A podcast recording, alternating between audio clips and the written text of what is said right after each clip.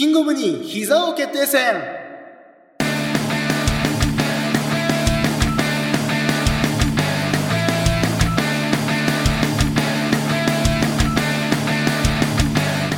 さあ、ということで、はいキングオブニーでございます。いやー、またね、帰ってきましたよ、この企画がね。はいはい。で、前回ですよ。前回、うん。えー、キングオブに、やったのがですね、えっと、はジェリコ対ケンタ、そして、うんえー、ケニーと、えー、竹下幸之助。はい。そして、えー、この勝者だった、はいキニオメガ対、えー、マルジ。マルジこの3、三試合をはい。行いました。はい。はい。で、えー、軽く振り返ると、ケンタが、うん。えー、クリス・ジェリコを破り、はい。えー、1回戦突破。うんそし、てケニーと、えー、竹下幸之助でケニーが勝ち、ケニー対、えー、丸藤がドロうん。ーという結果で今終わっておりますと。はい。で、えー、一応ドローになりましたので、うん。今回もリスナーの方に、えー、ジャッジはい。していただくべく、えー、募集しました。はいで、今回ですね、えー、与那松さんがうん。投稿してくれたので、ちょっはいとそちらの投稿を読ませていただきたいと思います。うん。はい。えー、膝をケニオメが、えー、これは汎用性かな？汎用性。汎用性を評価しましたということでなる、ほ与那松さんは、えー、ケニオメガを。推薦していただきました。はい。はい。まあ、あともう一つね、えー、ケニーの V トリガーで、えー、決め技ではなく、えー、突破小技として。うん。なるほど。確かに、あのー、丸藤のうん。高の方が、フィニッシュ率は高いんですよ。うんうんうん。だけど確かに、汎用性は確かにあるんですよね。うんあの、なんだろうな、ケニーの V トリガーの方が、この、なんだろうな、まさしく突破口だよね。うん。こう、いろんな極地を確かに切り抜けてきた感はあるじゃないですか。確かにね。確かにそれを考えると、V トリガうん。ー、確かに分はあるなっていううん。うんうんうん。感じですよね。そう。で、まあ今回ね、えー、与那さんの投票により、はい。えー、ケニーオメガの勝ちとうん。いたします。はいはい。ってことで、ケニーがね、えー、勝ち上がりましたとはい。いうところで今終わっております。はい。なんかさ、これ投票さ、うんうん。ああいうのがいいかなどうだろう投票システムにした方がいいかな投票システムにししてみるか。ねあの、コメントがある人はコメントくださいのうんうんうん。方が、あ、そうだね。なんかコメントって意外と、なんていうの、うん、ハードル高いしねハードル。高かったかなポチッとね、押すだけうんで、でもねど、その、うんうん何、あの、それこそ今回で言うと丸藤はいはいはの、まああの、ひあの、こう対、ケニーオメガい。うんのうん V トリガーどっちがですか ?A、B みたいな感じの方はいはいはいがで、あの、コメントしたい方、下にどうぞみたいな方が確かに。良いかな。うんうんうん。なんか、そう、あの、よりいろんな人にね、うん参加してほしいしね。そうだね。うんうんうんなんで。まあ多分今回のね、あのーはい。戦いの中で、試合の中で、ドローが仮に出たりとか、その、お互いの結果がばらついた場合は、ドはいはいローという申請の、しあのー最低なんで、はいはい。あの、まあ、ドローになる確率が結構高い、高いですね。あのー はい。うんト、トーナメントになってるんで、はい。ちょっとじ今回のね、あの、はいはいはい結果次第ではちょっとそういうやり方でやっていきましょう。そうですね。一回やってみてもいいかもしれないですね。さあはい。ということで、じゃあ、あはいえーと、本日の対戦カード、はい。発表お願いします。はい。今回はですね、えー、キラーカーン、そしてブロディの、えー、2ドロップ、バーサスえー、イブシコータ、神越え、なるほど。そしてもう一試合、といきたいと思います。はい。はい。桜庭和志の4点ポジションの膝切り、うん。バーサス原島の相馬と。相馬灯か。はいはい、はい。この2試合はね、やっていこうと。わかりました。はい。はい。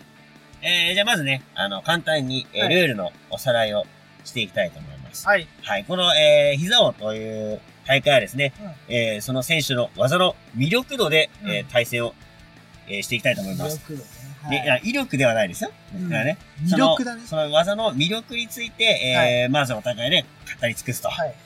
で、最終的に、えー、私一通とうん。長さんが、うん。えー、票を上げて、うんお互いが一致した場合、意見が一致した場合は、はいその選手が勝ち上がりとなります。はい。はい。で、意見が、えー分かれてしまった場合は、ドロー、はい。えー、リスナーの方に決着をつけていただきたいと思います。はい。そして、えーお互いがドローを選ぶこともできます。はい。お互いどちらかがドローを出した場合は、うんこちらも、えー決着つかずということで、はいえーリスナーの方に決めていただきたいと思いますじ。ゃあ結構、あの、リスナーの方に、あの、はいま、おお任せする比重は高いです。高いです。ということをね、あの、念頭に置いて、はい。はいはいはい。本日も始めていきましょう。始めていきましょう。はい。じゃあ早速行きましょうか。行きましょう。はいまず第えー、本日第1試合、えー、ブロディのニードロップ、バーサス、神声。なるほど。じゃあまず、えー、ニードロップの方から、じゃあ、魅力を深掘りしていきましょうかね。そうですね、はい。はいお願いします。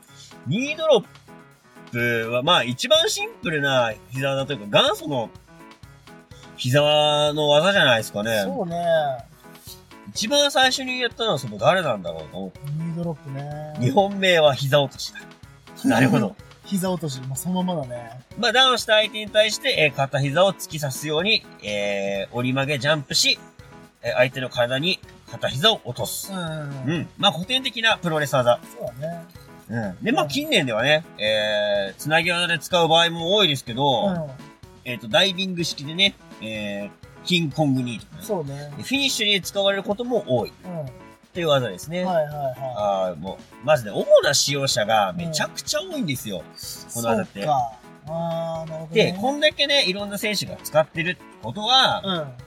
そんだけね、いい技なんじゃないかな。うん魅力があるからいろんな選手が使うわけじゃないですか。そうね。で、これ面白いのがね、あのー昔の、まあ、えーデストロイヤーから始まり。えーハーリーレースが使っていたりスタンハンセン、ニックフレア、トリプル H。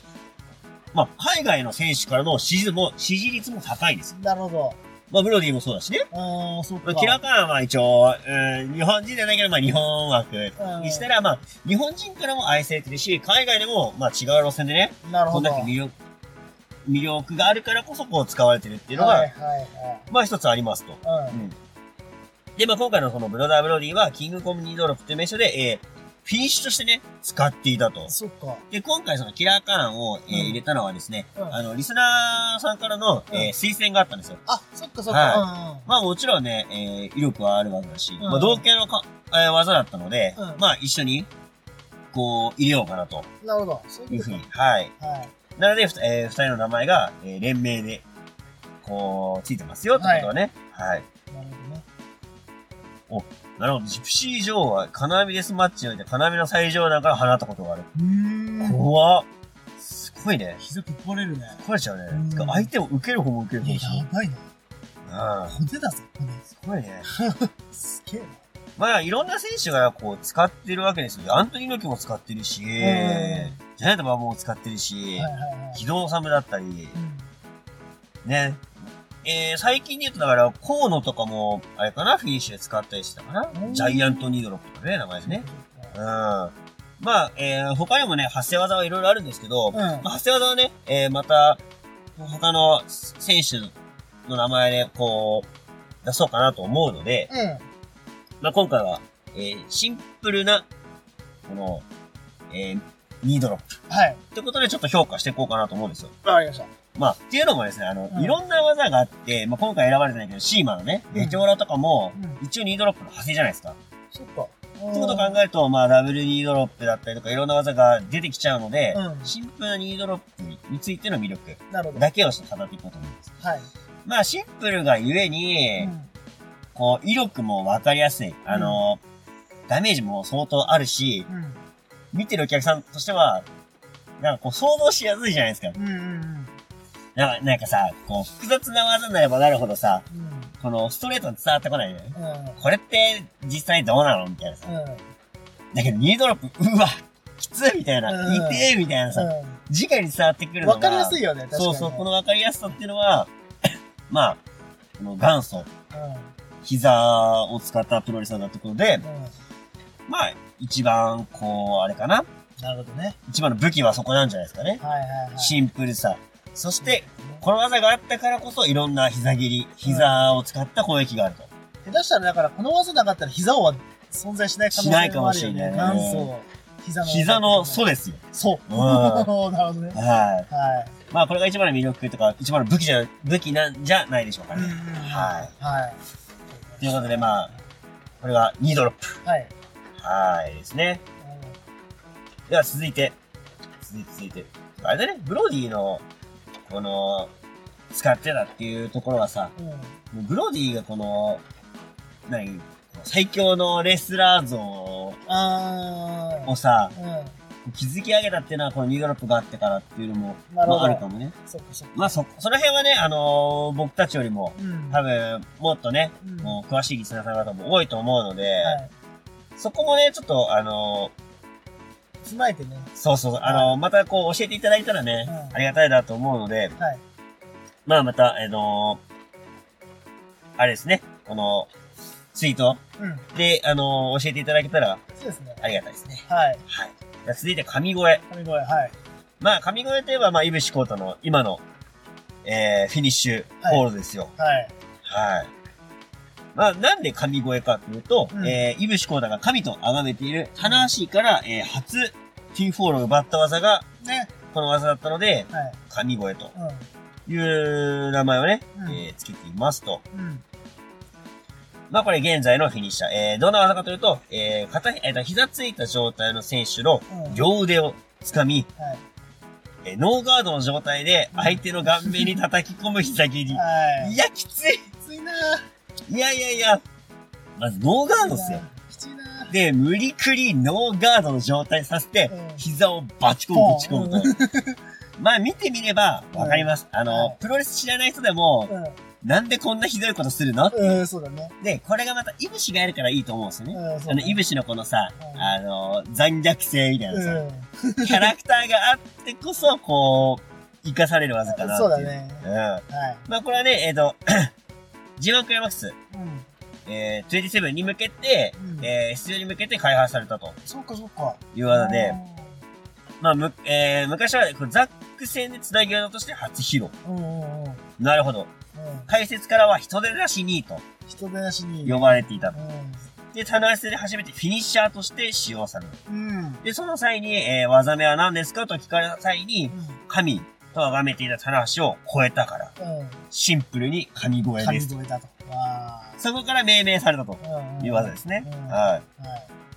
で、これ神声の絵がちっちゃいんですよ。そうねこ。こもポイントで、はい。これはね、えー、崇めていた選手が二人いて、もう一人の選手が中村慎介。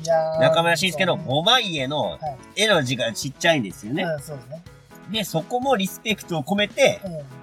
こう、まあ、サンプリングというか、はい。オマージュして、神声の絵はちっちゃい絵になってる。うん。だからまあ、なんだろうな、このイブシっていう、この選手をこう、表したような技でもあると。うんそうね。で、この、このだからさ、イブシらしからぬさ、ちゃんとした理由があってさ、しかもちょっとおしゃれな、うん。もう粋な理由があるっていうのもなんかいいっすよね、これね。ね。うん。で、これ最近ではね、えー派生技が。増えていて、リバース神声。まあ、えっと、片手の状態で、えー、両腕を掴む。ここまでは一緒なんですけど、はい背後から、ノーガードの状態の相手の後頭部を蹴るとどう。いうことだよ、もう。いうことなんだいや、きついな。で、最近はね、この、えー、後頭部を決めてから、う成長の神声で決める。っていうパターンもございますね。んはいはいはい。そしてこれが最上級。うんえー、生膝の神声。ああ、そうね。ニーパッドを下ろしての神声っていうのもあります。うんはい。まあ、これがね、まあ実質今のフィニッシュ。そうね。だから膝出てない状態の神声は結構返されることが多くなっちゃってるんですよね。うん。もうインフレが起きてます。そうね。インフレ神声のインフレが起きてます。ハイパーインフレ起こしちゃってるよ、これ。いや、怖いね。いや、イブシもね、あの、膝出しすぎなのよ。ううん。膝で結構攻めすぎ。ん。うん。で、結構イブシがっつりいかない？うん。あれなんかさ、どうなんだろうちょっと怖いよね。怖いうね。ん。で最近このニーパッド、ジャンピング2から、うん。まあ、ランニング式に、うん。あの、一応 V トリガーみたいな形からの、うん。えー、神声っていうつなぎ技もね、最近は対応してますね。はい。まあ、今の、えー、新日本プロレスの、まあ、エース的なね、中心的な存在であるイブシコータのフィニッシュ。ということで、なんだろうな、最先端の膝蹴りはい。なんじゃないかなっていう。だだから逆ですよ。そうだね。だから一番、こう、素であるそうそうそう膝蹴りと、この最新で出てきたうん。膝蹴り。まあ膝蹴りというかまあ膝の技。はいはいはい。うん。っていう感じだよね。ここの対決っていうのがねこれあと面白いですね。わかりました。はい。い。まあ、これ以上で、えー、神声は、えー、終了させていただきます。はいということで、ここで、ジャッジの時間ですよ。そうですね。で、はい。えっと、ちょっとジャッジの方法を、ちょっと一旦変更したいんですけど、えっと、これさっきね、オフレコでも一通に相談したんですけど、はい。今までは、あの、最初に一通がジャッジします。はい。で、その後私、中さんがジャッジします。はい。で、えっと、お互いの勝敗どうですかっていう感じしたんですけど、これだとちょっと、あの、これは、あの、私長さんの責任というか、ちょっと、なんていうんですか、この、なんていうか、大会を運営する上で、あの、確認をするの忘れてたんですけど、あの、このね、ドローシステムがね、あるせいで、はいはい。この、なんていうか、ちょっとね、忖度をね、してしまってた部分が正直ありました。この、聞いたことによってね。はいうん。なんで、一旦今日一緒に今、あの、同じ場所にいるので、はい。今日は一一旦、あの、ジャッジを同時にした上で、はいはい。被るか被らないか。なるほど。まあ、あの、ドローになるのか、どちらかの選手が勝つのかっていう形で、ちょっと、今回の2試合はやりますんで、ちょっとそれ以降に関してはまたご相談という形にそうだね。しますので、ま今日、一緒にいるしね。そうね。はい。なので、同時にジャッジをするというはいはい感じで、はい、今日は行きたいと思います。行きたいと思います。じゃあ、行きまし決ょう。まりましたか？はい、大丈夫です。はい。えっと、これはどうしようか。名前で行く？その、名前でいきます。技名で行く？選手の名前は技名で行く？選手の名前だけでいいんじゃないかな。選手の名前で分かりました。はい。だからまあ、ブロディ、オア、うん。イブシ。ローディオは、イブシ OK です。はいはい。で決めたいと思います。はい。いいですかね？はい。決まりました。はい。お私も決まりました。はい。じゃあ、行きましょうかね。えっ、と、じゃあ、えー、どうしようか。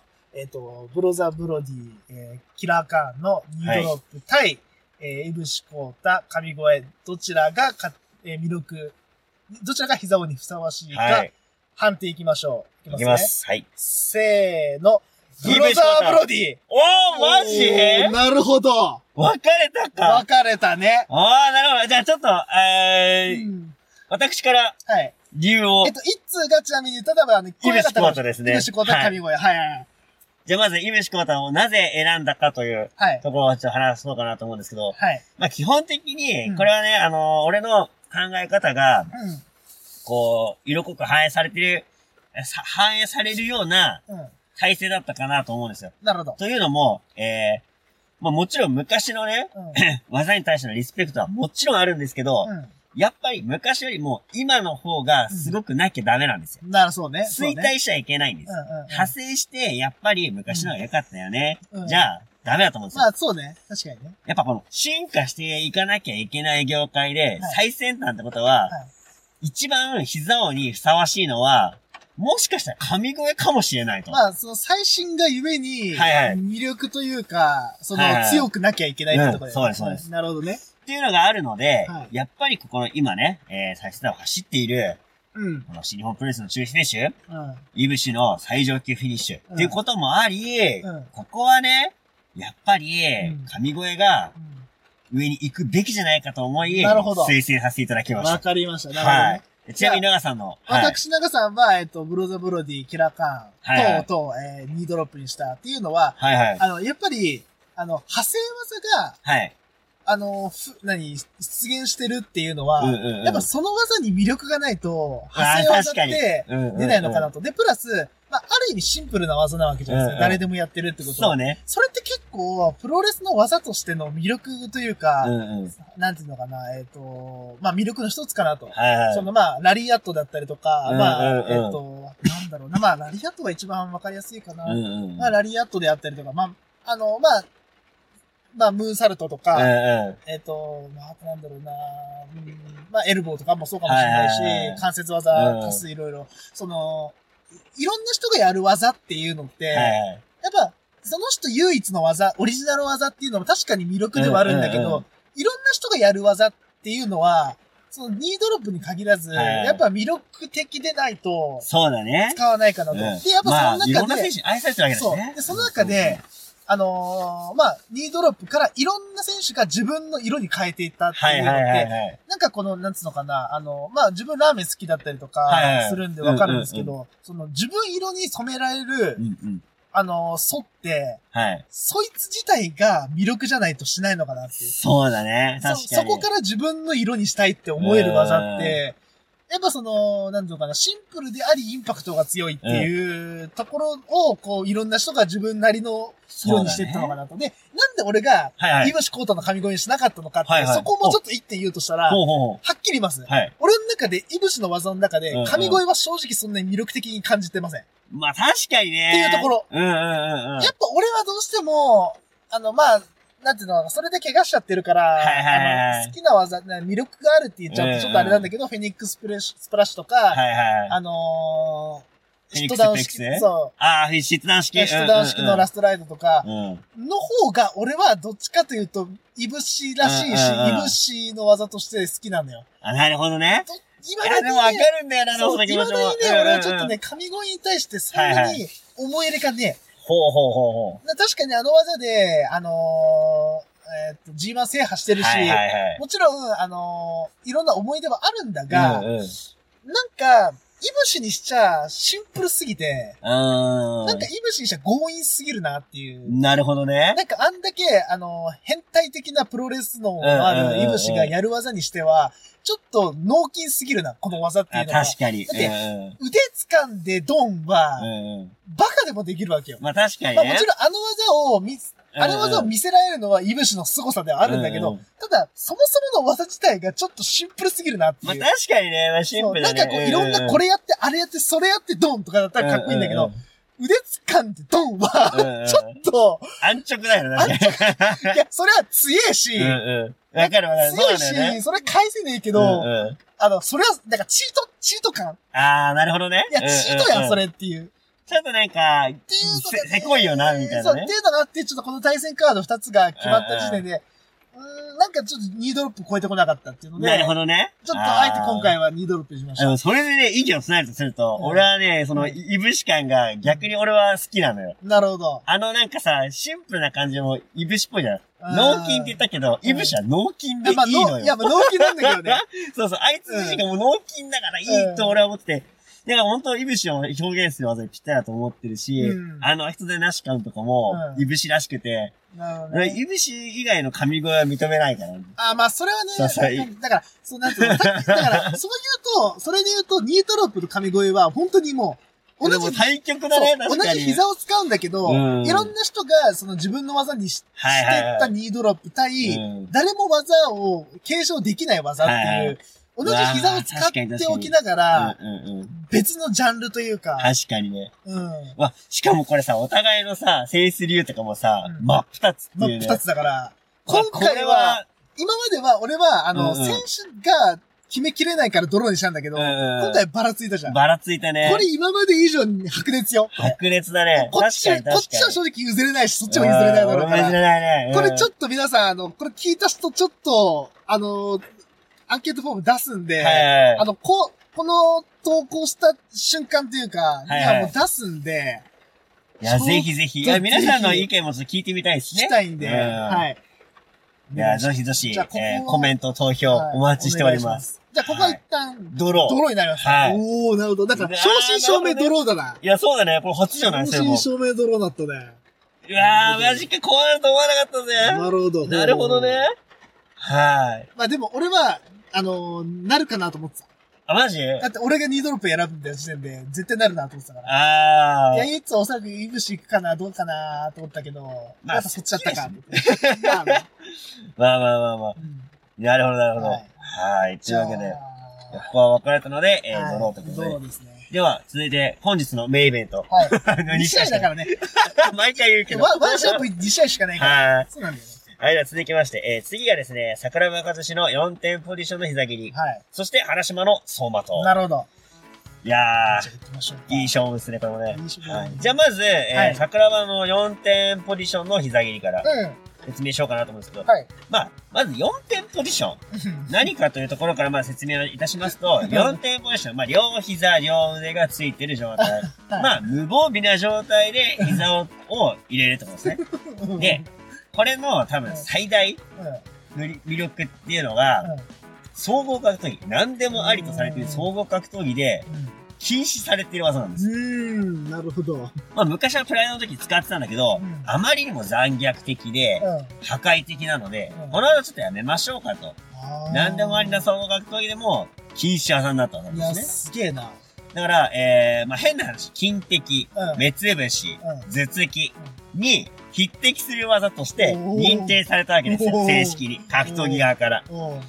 で、まあその後もまあ踏みつけだったりとか出てくるんですけど、うん。これをどうして技として入れたかというと、これはね、あの、リスナーさんからの推薦。あはい。荒木美里さんからのね、はいえー推薦で4点ポジションの膝切り。あ、なるほど。これはね、えっと、プロレスリングノアに上がってから、はい。4点ポジションの膝切りをね、プロレスで使ったということもあり、あはい。まあ、もともとね、えー、桜庭は、うん一応、有形の選手で、プロレスラーとして総合格闘技なんですよ。そっか。で、プロレスラーとして、格闘技の中で出していた技なので、もうこれはもう正真正銘プロレス技ですよ。確か IQ レスラーって言ってたしね。レスラーって言ってたからね。そうなんですようん。だから、プロレスラーとして使っていた技なので、これはもう、プロレスラーとししてね、まあ、み認定してもいいんじゃないかなるほどね。ということで今回選んだんですけど、はい。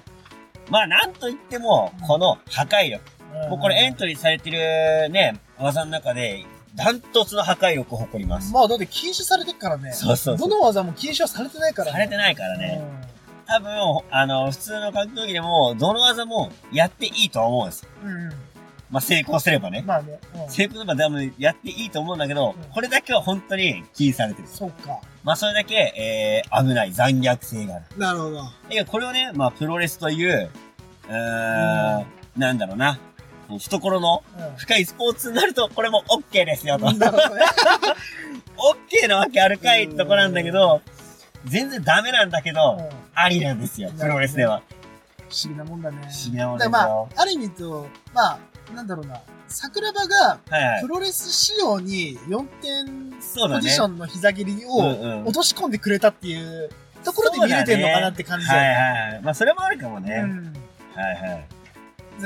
見せるという部分、うんうんそれさっき言った魅力的っていうところ、そうだね。その魅力を見見せるっていう、はいはい魅力の見て見せるっていう感うんじ。うんうん。その見せ方をプロレスで見れるようにそうだね。改良してくれたおかげでノアでも見れてるのかなってところがあるっていいいよね。まあでもね、これがね、実はあの、格闘技目線で言うと、うんこれがあったことにより、うん。結構スリリングな試合が多かったんだよね、昔は。だから、プライドの人気っていうのは、この4点ポジション攻撃っていうのが、結構まあ、危ないけど、これによってね、あのー相手がこう、まあ、格闘技用語でこう、壁っていう、うん。動かないような状態、うんうん動きを防ぐうん。状態を亀って言うんだけど、まあ、うんその亀っていう状態を防ぐだけ。要は、亀になっちゃったら、そのポジションからの攻撃をされると思ったら、誰もしないでしょ？そっか。ってことには、積極性のある試合が生まれると。うんよりスリリングな展開がいっぱいあったんだよっていう。だ単純に危ないから禁止ってなったんだけど、うん。うん。なんでこれ OK にしたかっていうと、あの、当時ね、使ってたかっていうと、これによって、えー、格闘技のね、この幅が広がったりとか、えー、積極性のある試合展開を生まれるというメリットも一応あったんです。じゃあその、総合格闘技を、はいなんていうのかな、停滞させなかった、一種の、まあ、なんつうのかな、そうだね。あの、起因といううん。か、はになった技っていう意味で言うと、貢献したっていう言えるよね。い。うん、なるほどね。まあね、今、雷神としてやってるけど、うんそれの礎を作ったこのプライドの人気っていうのは、、実はこの4点ポジションの膝切りっていうのが、実は影であったんだよっていうのが、こう、プロレスだけをしてる人はやっぱそのね、ちょっとさすがにそこまでうん、ね。だと思うので、補足としてね、うん。うんえー入れさせていただきます。なるほど。はい。はいまあだからこう、UC のルールではダメなんです、ずっと。そっか。らここで差別化を図って、うん。プライドがね、こう人気を博していたってのもあるんでね。そうか、そうか、そうか。まあ一応桜庭っていうところ、まあプラス格闘技で4点ポジション下着っていうのはそういう、んなんだろうな、えー、意味をなし、意味をなしていた技ですとはい。いうような感じですね。はい。はい。あ大丈夫かなはい。では続いて、えー、原島の、えー、ソウマとそうどうか。いきたいと思います。はい。まあこの技はね、えー、どういう技かと言いますと、えうんー、ランニング式の、えー、ダブルニーアタックって感じかな。うん。まあ、えー、DDT のエース。うん。うん。絶対的エースのね、うん原島選手の長年愛用しているフィニッシュムーブですね。そうですね。ランニングダブルにアタックうんって感じかな。うんうんうん。えー、仰向けの選手の上半身を引き起こし、えー、心持ちをつかせた状態で、えー、相手の距離を取って助走し、ジャンプをしながら両膝を突きだ突き出すように、えー両膝を折り込み、はい。えー突き出した両膝を相手の顔面めがけ叩き込む。うん。というね。まあこれね、あのーバリエーションもいっぱいあるんですよ。あその場飛びで、えーやるゼロ距離走馬と、うん。立ってる選手狙うス,、えースタンディング式走馬と、うん。そして、おえー大舞台とかでね、うん大一番の時に出される、スワンダイブ走馬ああ、そっか。などなど。うんはい。まあ、走馬灯といってもね、いろんな、えー、なんだろうな、派生もありますし、うん。この、なんだろうな、原島のオリジナルムーブっうん。ていうところもあって、うん。まあ、我々はね、えー、原島の、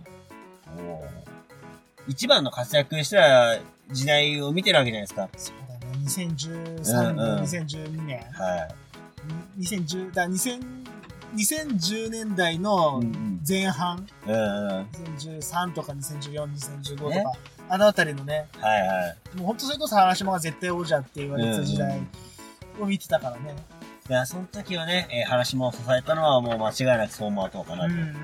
まあ、このランニング式の、えー膝蹴りって技は数多くあるんですけど、うん。うん。その走馬灯って技は、うん両膝で叩き込むっていうのがまあポイントですよね。そうん、一番ミソかなと思うんですけど、うん。この、なんだろうな、両膝で行くっていうのが、うんこの、まあ、さっきも言ったけど、折り込んで顔面にめがけるっていうのが、なんか片膝でさ、こう、まあ、ボマイエみたいな感じでさ、うん。やる膝蹴りと違って、うん。体重ががっつり乗ってる感じがあるじゃないですか。そうだね。あれがなんかもう、破壊力満点で、うん。いいなっていう。だし、なんかあのー、なんつうのかな。原島がさ、はいあの、距離取った瞬間にさ、来るぞ来るそうねぞ来るぞ感いいあ、いいね。あのー、確かにねしかもさ、うんこう、行くぞーって言って、こうんの、両手をさ、広げて、ザラって助走取って、うん行く感じね。あの、目見開いた状態でさ、ガン決まった状態の原島がね。あれ来たらちょっと、やっぱ興奮するよね。あ、行くぞ決めるぞっていう。やっぱあの熱狂空間を生み出した、なんだろうな、この要因というかね。そうねうんうんやっぱ我々は魅了されたじゃないですか。あの、走馬灯に。そうだね。やっぱね、この DDT っていう、まあ、まだこう、あまり知られてない団体うん。だとは思うんですよ、新日本とかに比べてね。うん。なんだけども、そんなちっちゃい団体の、まあ、エース。としてのこの、なんだろうな。エースが繰り出すね、うんフィニッシュ、走馬灯っていうのは、うん。まあ少数かもしれないけど、うん突き刺さる人には突き刺さっているそうだね。技じゃないかなっていう、はい。うん、ところですね。そうですね。はい。はい。じゃあこんな感じで、わかりました。はい。お互いの魅力はじゃあ出し切ったということで、なかなかどっちも、これもまたさ、評価するポイントが違うからそう、なんだよな難しいとこだよね難しい、これは。うーん、なるほど。どうしようかなこれは決めました。わかった、俺も決まった。やった？はい、決まったよよし、じゃあ、今回もはい。同じくですね。せーのでせーのでいきましょう。はいじゃあ、えー今回の試合、えーは桜庭和志、4点ポジションからの膝切り対、はい原。島の相馬と、どちらが、えー膝にふさわしいか、はい。判定いきましょ行きましょう。う。いきます。せーの。原島ね。おー、ここは、一致ですね。やっぱりそうですか。はい。なるほど。じゃあ、うん。僕からじゃあ、はい、どうぞ。じゃあなぜ原島選んだかちょっとはい、理由をちょっと語らせていただこうかなと思うんですけど、はい。もうこれね、あのー正直悩んだんだけど、うん。パッとね、自分の、なんだろうな、心に問いかけたらね、うん。やっぱり俺のこのプロレス感というか、うんうんうん。なんだろうな、ある意味俺の青春時代そうだな。がこの DDT のこの原島だったわけですよ。そうだよね。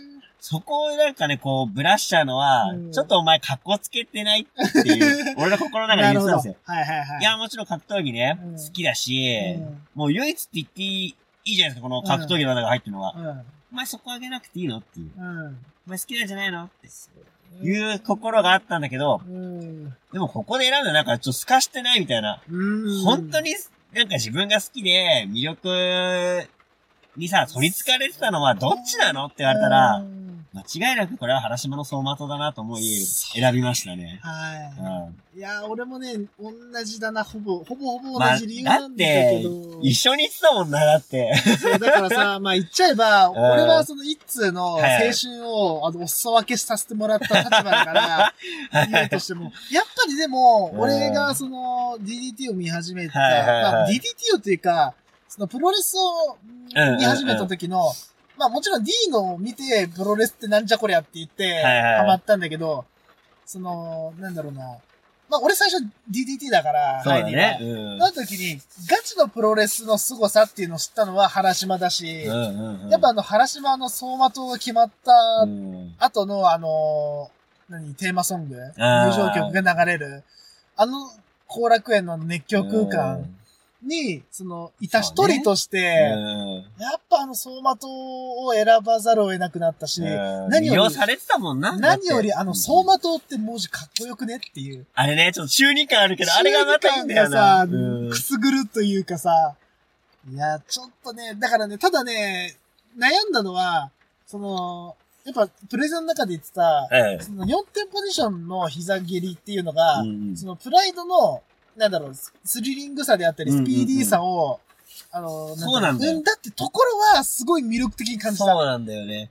だって、うん。ね、日本中が格闘技に魅了されたじゃないですか。だそうねか。らそこの、まあ、要因でもある部分でもあるから、だからこれが俺らが、もうあとうん4歳5歳上、今のそうだね。うん。30代だったら多分逆転だったと思う。そうだね。多分そっちの方が桜庭を見てう、んうんうん、格闘技好きになったって多分なってただろうから、そうね。多分これが俺らの世代がちょっと下だったから、うんプラス DDT を見てたっていうところが、そうね。ちょっとこの、なんだろうかな、結果だったかなっていうふうに思うんで。で選ぶ人が選べば、もしかしたら結果は変わったかあも、しれないけど、全然ありますね。まあ、これはもうね、あの、最初に、あの、この大会始まった時に申し上げたんですけど、これは、うんやっぱこの全力的にね、はい。我々二人の独断と偏見で選ばせていただく大会なので、はい。申し訳ないですけど、これはうん。もう我々二人ともね、まあ魅了されてたわけですから、はい間違いなくこれは原島の走馬灯ですかね。うん。はい。はい。というわけで、まあ、うん。本日2試合行いましたけども、うん。まあ、1試合目の、えーブロディ、そして、えー、イブシの神声はドロー。ドロそして、えー、2試合目の、えー、桜庭の4点ポジションの膝切り、うん。そして、えー、バーサス、えー、原島の走馬灯。うんこちらはですね、原島の走馬灯の勝ち勝ち。っていう結果になりました。いやはいー、今回もなかなか難しかったけど。難しかったね、今回ね。うん。でもなんだろうね、この、どっか真の部分で言うとしたら、うんうんうん、その、その技に対する思い入れであったりとか、はいその技自体の魅力っていうものをもう一回再認識したそうだね。かなと思うんで、確かに確かになかなかこうやって一個一個をさ、うん深く掘り下げて、どうだこうだっていうのも、なかなかないじゃないですか。ないね。うん。今数あるプロレス技いっぱいある、いっぱいあるけど、うんまあ、今回このね、膝っていうこのくくりがあるから、こうやってえ選んだ技だけど、うんうん他の技どうしてもね、どうなるかっていうのも面白いだろうし、ああ、そうだね。いや、なんか、この企画ね、やればやるほど、うんプロレス技に対しての愛が生まれるね。いや、ほんとそうね。よりプロレスを好きになってる気がする。やっぱその、なんつうの、調べるし、うん比べなきゃいけないってところでさ、そうね。そのその技自体の魅力ってなんだろうって考えないとさ、やっぱ失礼だしさ。なんかさ、ジャッジするとさう、んおのずとこの責任感生まれるじゃん。そうだね。わかるわかるわかる。俺がジャッジしてんだぞっていうう。ん、そもうなんかこう聞いててさ、う。うんこう、それを聞かせてるわけじゃない。だかうんうんら、もう後戻りできねえぞってねお前責任持ってここはジャッジしろよっていうさ、ところがあるから。いや、面白いっすね。いやー、という感じで。はいはいはなんで、まあちょっとね、ドローになった試合に関しては、い。はいはい。えっ、と、対戦に関してはまたツイッターの方で、えっとはい今回は投稿、投票フォームはい。もあの作って、フォームっていうか、まああの、A、B でどっちかっていうふうな、うんうんうんあの、アンケートのシステムを使って、えー、やりますんで、まあはいはいもしあの、コメントで、コメントであったりとか、あのはいはいまあ魅力であったりとかっていうのを語りたい方は、えっと、うんコメントを、まあ、はいツイートしていただければと思います。いや、ぜひぜひ教えていただきたいですね。はいはい。ということで、投じゃあ稿お待ちしております。今回の、えー、膝を以上でございます。